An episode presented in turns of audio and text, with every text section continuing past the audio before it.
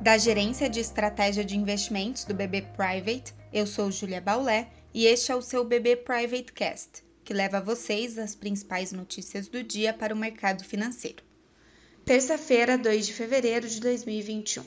Amanhã é de ganhos nas bolsas europeias e nos futuros de Nova York, em continuidade ao movimento de ontem de recuperação das quedas observadas na semana passada. Na zona do euro, a divulgação do PIB do quarto trimestre de 2020, com queda menor que a estimada, fez o euro renovar suas mínimas, mas atua de forma limitada nos índices acionários.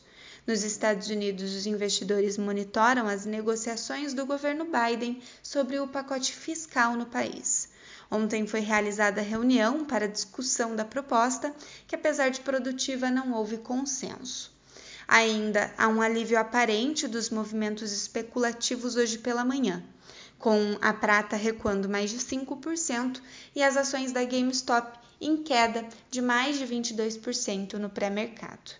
No Brasil, o exterior em alta deve apoiar o fôlego local, o petróleo também sobe, o que deve ajudar o Ibovespa, e o dólar mais fraco pode aliviar também o nosso câmbio.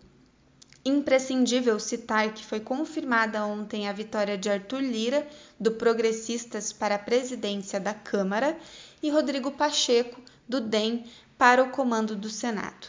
Agora, os investidores acompanham com cuidado as pautas que serão endereçadas.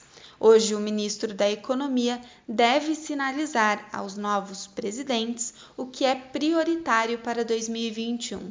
Aqui valendo citar que a votação do orçamento para este ano deve ser a primeira pauta a ser encaminhada.